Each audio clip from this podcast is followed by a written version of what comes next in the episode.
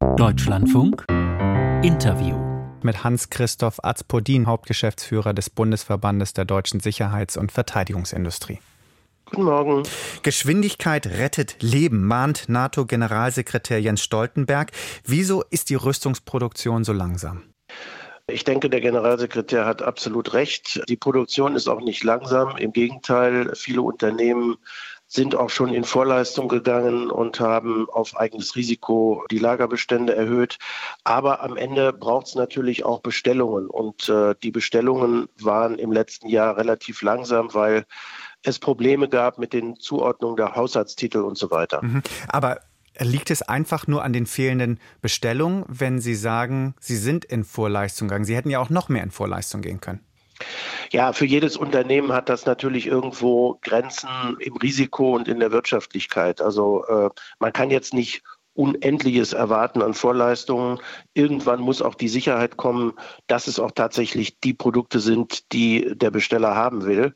Und äh, diese Bestellungen müssen dringend kommen. Wir brauchen Planbarkeit, wir brauchen Verlässlichkeit. Und je längerfristig unsere Auslastung klar ist, umso besser können wir planen. Mhm. Gibt es denn keinen Kontakt zur Bundesregierung, beziehungsweise gab es keinen Kontakt zur Bundesregierung oder irgendwelche zumindest Verlautbarungen, Sicherheitsgarantien, Garantien in der Art? Doch, es gab natürlich jede Menge Kontakt, aber das Verteidigungsministerium hatte im letzten Jahr zwar die 100 Milliarden Sondervermögen zugesprochen bekommen, aber es gab äh, jede Menge Probleme in der Zuordnung von Haushaltstiteln und insgesamt, das muss man auch leider sagen, ist das Geld immer noch zu knapp. Insofern hat der Minister Pistorius völlig recht, wenn er jetzt für äh, den neuen Haushalt mehr Geld für den regulären Verteidigungsetat fordert. Nun gut, aber nun ist 100 Milliarden ja erstmal etwas, womit man arbeiten kann. Da könnte man doch jetzt aus Sicht Ihrer Industrie doch mit einigermaßen ruhigem Gewissen all in gehen und erstmal anfangen, wirklich jetzt die Kapazitäten massiv hochzufahren?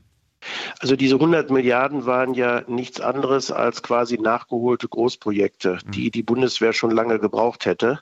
Das hat der Kanzler dann mit seiner Ankündigung am 27. Februar letzten Jahres gelöst.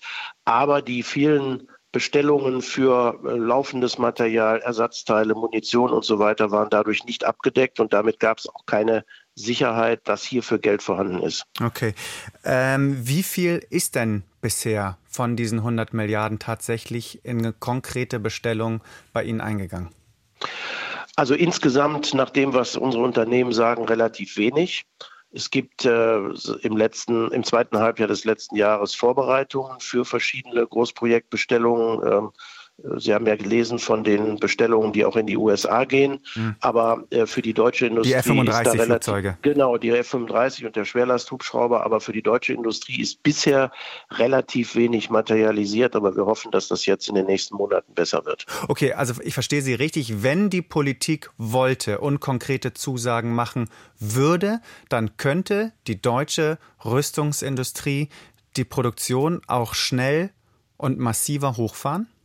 Das ist so. Wir haben uns ja schon darauf vorbereitet und wir sind in den Startlöchern ähm, und wir brauchen halt nur definitive Entscheidungen, die dann auch belastbar sind und dann geht's in die Vollen. Okay. Können Sie das eventuell mal äh, quantifizieren? Können Sie die Produktion dann verdoppeln? Es ist ja jetzt tatsächlich die Rede davon, dass man massiv viel mehr Munition beispielsweise braucht, um allein die Ukraine zu versorgen. Und dann reden wir noch gar nicht von den deutschen Depots, die ja auch größtenteils leer sind.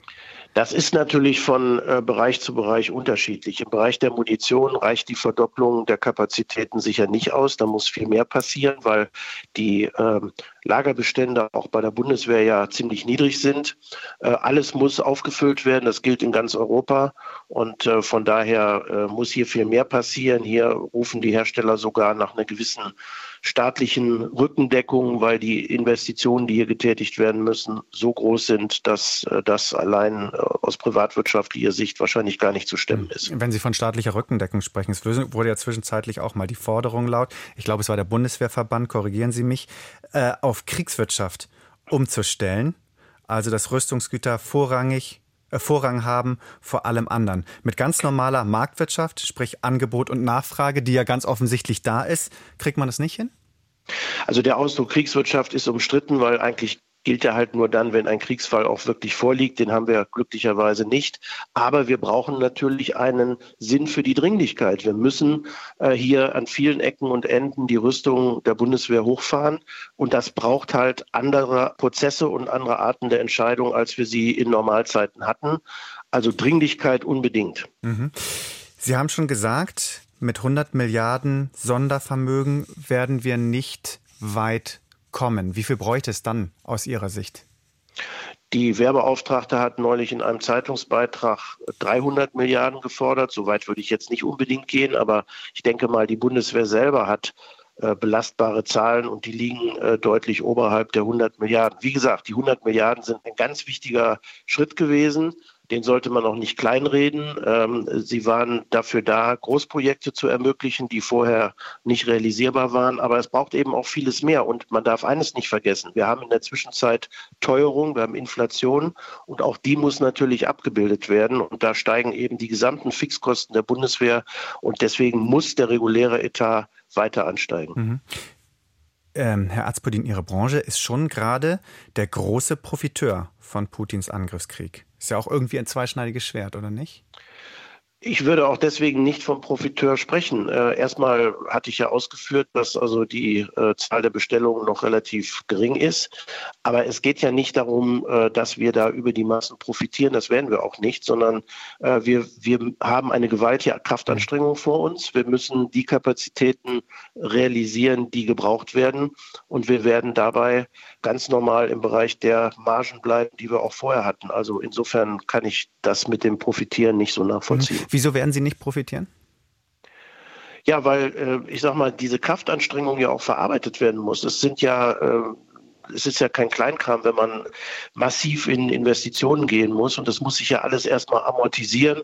Und hierbei werden sicherlich ganz normale Margen verdient und nichts, äh, was darüber hinausgeht. Das liegt allein schon daran, dass wir in Deutschland für Rüstungsmaterial ein öffentliches Preisrecht haben. Das heißt, die Kalkulationen, die wir machen können, unterliegen einer öffentlichen Kontrolle und äh, werden nicht ins Kraut schießen. Sagt Hans-Christoph Azpodin, Hauptgeschäftsführer des Bundesverbandes der deutschen Sicherheits- und Verteidigungsindustrie. Vielen Dank für das Gespräch. Ja, vielen Dank auch meinerseits.